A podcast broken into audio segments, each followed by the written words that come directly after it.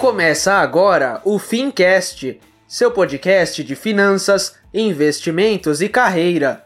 Um oferecimento T2 Educação, a escola que prepara você para o mercado financeiro. Apresentação: Tiago Feitosa.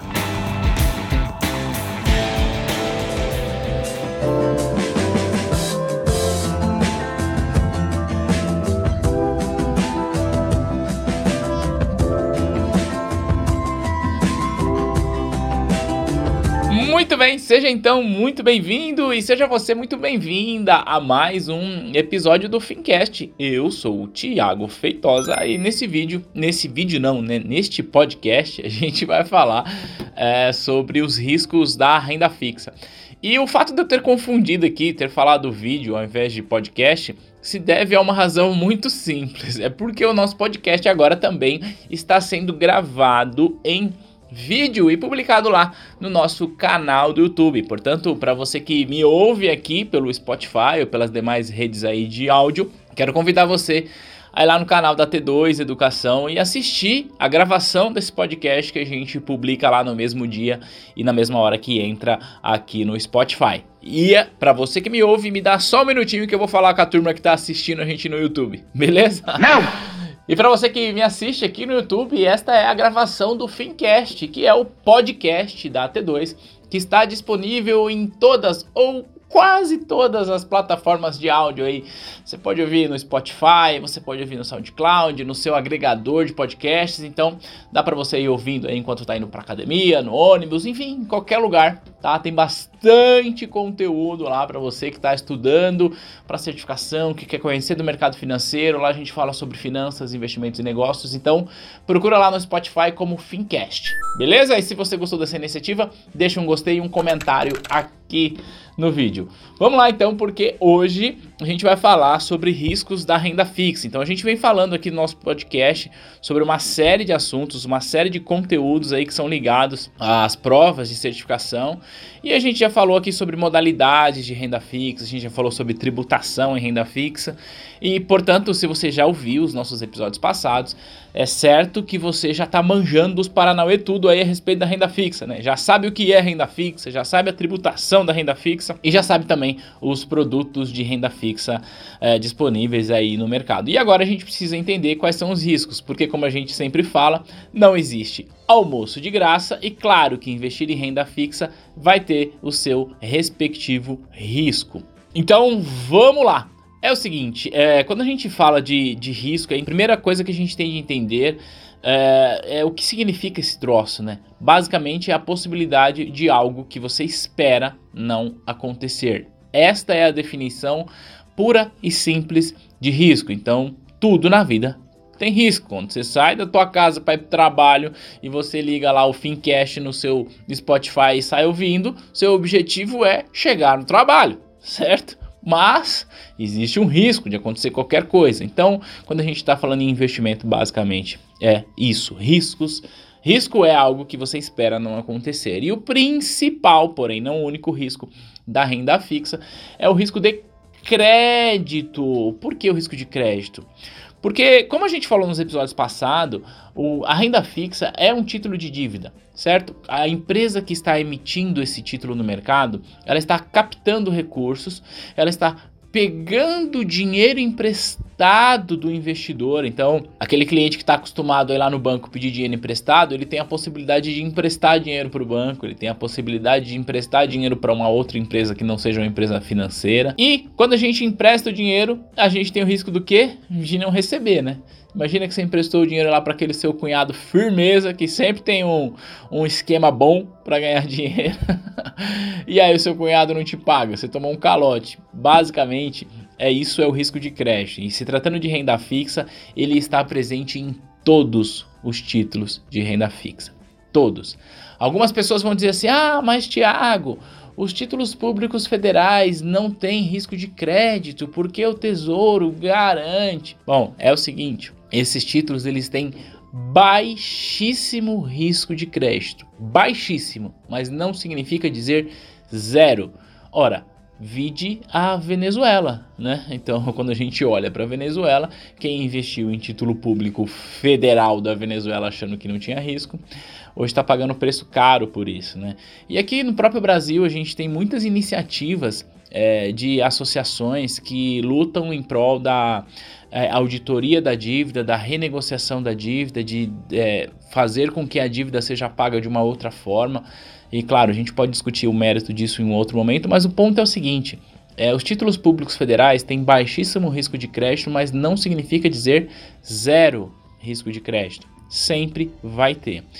E deixa eu te explicar o porquê que os títulos públicos federais têm baixíssimo risco de crédito. Porque é, o governo toma dinheiro emprestado dos investidores, tá? A um determinado prazo, e aí ele vai usar esse dinheiro lá para financiar o que precisa ser financiado, ok? A gente pode discutir o mérito disso em outro momento? Pode, mas não é o foco aqui. O fato é que o governo toma dinheiro para financiar os seus projetos e aí chega o dia de pagar esse, esse dinheiro, o que, que ele faz? Ele vai lá e paga esse dinheiro para os investidores, ele tira dinheiro dos impostos lá e paga? Não. Na maioria das vezes, o que ele faz é contrai uma nova dívida para pagar uma dívida velha. É, sabe aquele cliente que está sempre rolando a dívida do cheque especial dele? Está pegando o um empréstimo para pagar o cartão de crédito, depois pega o cartão de crédito para pagar o empréstimo e fica virando? É mais ou menos isso que o governo faz com sua dívida. Mas o que eu estou querendo dizer é o seguinte: o governo ele tem a prerrogativa de ir aumentando, de ir rolando a sua dívida, e por isso a gente diz que é, o risco é muito baixo.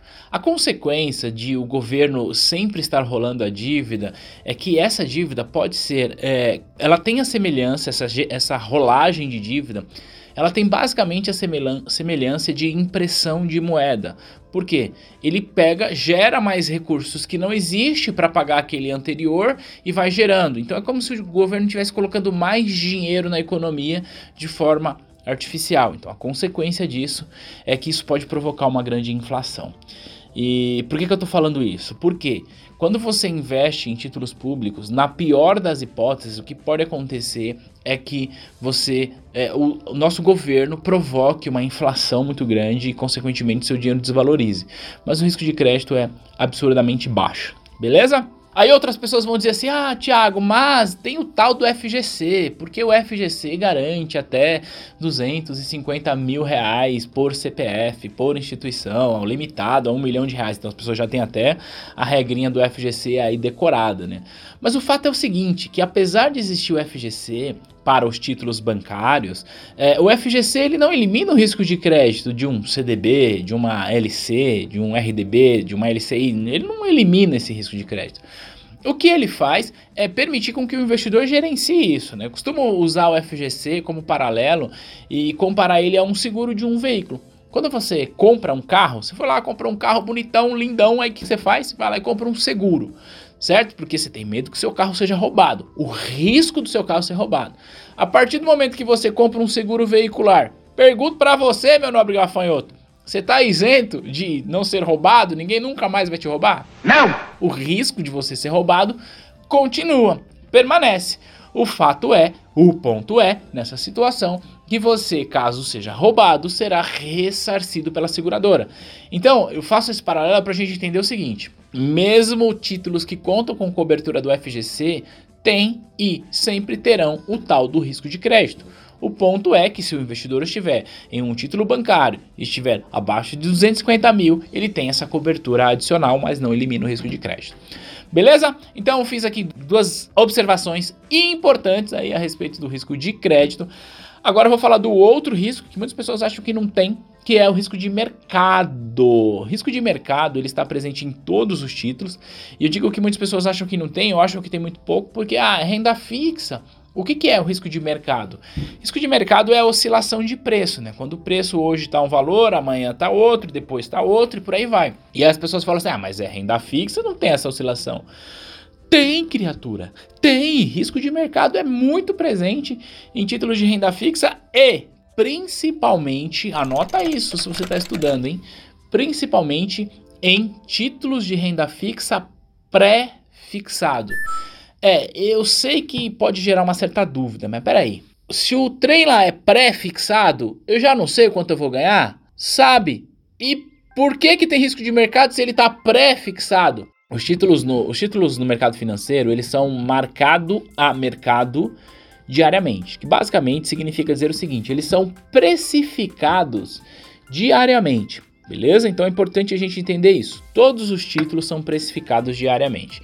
Essa marcação a mercado dos títulos, ela existe justamente para que o investidor saiba a evolução do seu patrimônio, quando ele for investir em novos títulos, saber quanto que está custando e por aí vai.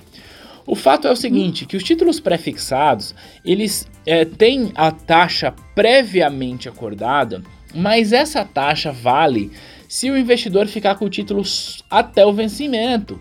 Se o investidor resolve sair antes desse título, ele vai ter que aceitar o preço de mercado. E se por alguma razão o preço do título dele caiu, ele vai tomar prejuízo. Então é importante dizer que, em se tratando de títulos pré-fixado, em função do risco de mercado e da marcação a mercado, o investidor pode inclusive perder dinheiro. Ele pode investir mil e quando sacar, sacar 800, tá?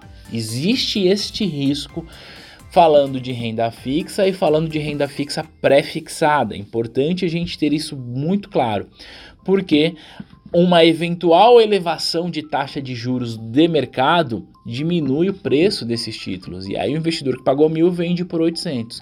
Então, o que é importante a gente saber que se o investidor fica com esse título até o vencimento, para ele é garantido que ele vai receber a taxa que ele acordou lá, seja lá quanto for, 8, 9, 10% ao ano, não importa. O importante é, se ficar até o vencimento, vai receber isso. Se sair antes, ele aceita o preço de mercado. E aceitar o preço de mercado significa dizer o seguinte: que ele pode perder dinheiro, isto é, é resgatar menos do que ele colocou, ou ele pode inclusive ganhar muito mais do que ele havia acordado. Isso vai depender de movimentos de taxas de juros. Se a taxa de juros de mercado subir, o preço do título dele vai cair e aí ele pode ganhar menos do que ele esperava ou até ter prejuízo. Se a taxa de juros de mercado cair, o preço de título, preço de mercado do título dele subirá e ele poderá ganhar mais do que ele havia acordado caso saia antes. Então é importante dizer que o risco de mercado sim está presente em todos os títulos de renda fixa e que principalmente os títulos pré-fixados, eles são mais sujeitos a este tipo de risco. Beleza? E por último, a gente vai falar aqui do risco de liquidez, que é basicamente esse lance de você querer sair antes, né? Imagina o seguinte: você comprou um título de renda fixa, ele tem um vencimento, e aí o emissor do título fala assim para você: olha, não eu vou te devolver a grana daqui a três anos. Esse aqui é o vencimento do título e eu não recompro antecipadamente. Se vira, nego, se vira. Aí o que, que você faz? No meio do caminho você precisa dar grana, para onde você vai? Você vai para o secundário, você vai para o mercado secundário. Você vai oferecer isso lá para os investidores, certo? Via instituição financeira, e aí você corre o risco de não achar ninguém disposto a comprar. Então o título foi marcado a mercado, você tem um preço, mas o cara olha para tua cara e fala assim: "Quer saber? Eu não vou comprar isso aí não. Se vira, fica com esse mico aí". Então, basicamente, risco de liquidez, que também está presente em todos os ativos, é, ele está ligado à dificuldade que o investidor tem de vender os seus títulos no mercado pelo preço justo, pelo preço que vale, tá bom? Então é importante a gente ter essa consciência que quando a gente está falando de renda fixa, todos os riscos estão envolvidos, riscos de crédito, risco de liquidez, é, risco de mercado. E aí, tem mais algumas coisinhas que podem aparecer no meio do caminho, que é o que a gente chama, que é o que o mercado chama de risco de liquidação.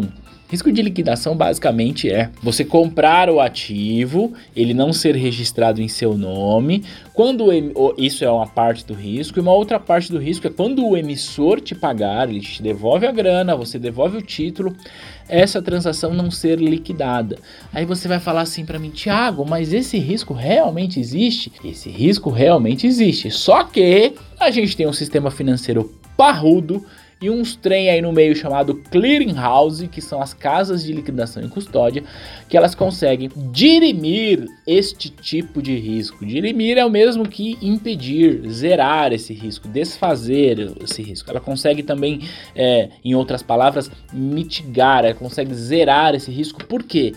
Todas as transações de títulos e valores mobiliários que são registradas, aliás, é importante dizer que são negociadas é, no mercado organizado, quer seja no mercado de bolsa ou quer seja no mercado de balcão, essas transações são necessariamente registradas na sua respectiva clearing. E a gente tem lá o sistema Selic, que vai cuidar dos títulos públicos federais, e a gente tem a clearing da B3, que vai cuidar de todos os títulos. Então a B3 tem um papel muito importante nesse processo, que ela garante que você, investidor, quando está comprando título, esse título será sim registrado em seu nome e o emissor, quando te pagar, ele será marcado lá como liquidado. É como se ela tivesse uma caderneta, sabe a caderneta da minha avó, Dona Terezinha? Então, a Dona Terezinha ela anotava lá tudo que ela comprava, quem que devia para ela, etc e tal, e quando alguém pagava ela escrevia pago. É basicamente isso que uma clearing faz, porém, é, em uma escala muito grande, aí atendendo aí milhares de investidores, milhões de investidores. Agora, recentemente, a bolsa atingiu a marca histórica de é, um milhão de investidores pessoa física, o que é bastante importante, mas a gente precisa aumentar esta marca para que a gente possa contribuir aí com o crescimento econômico e social do nosso país. Beleza? Bom, nesse podcast é, eu quis bater esse papo contigo para falar a respeito de riscos de uma maneira bem abrangente, é, o que, que, pode acontecer com os títulos de renda fixa. Isso serve para você que está estudando para os exames de certificação. Isso serve para você que está querendo investir o seu dinheiro no mercado financeiro, estar ciente destes riscos, beleza? Então era isso. Eu quero que você Conte para mim o que, que, você achou desse episódio. Você que está vendo a gente aqui no YouTube, deixa aqui um comentário para eu saber o que, que você está achando dessas gravações de podcast. E você que me ouve no Spotify ou em qualquer outra mídia, vai lá no nosso Instagram, digita assim, ó, vai no Instagram, digita assim, ó, T2Educação, porque o, o Fincast ele é patrocinado pela T2 Educação e manda um direct pra gente, fala, acabei de ouvir lá o podcast falando sobre risco de crédito e eu achei muito da hora, ou eu achei uma porcaria, enfim, sei lá. Conta pra gente o que, que você tá achando do Fincast, beleza? eu espero que vocês estejam gostando desse episódio aliás, do Fincast e tenha gostado deste episódio. E a gente se fala aqui no podcast na próxima semana e a gente também se vê lá no nosso canal do YouTube. Um grande abraço. Tchau, tchau.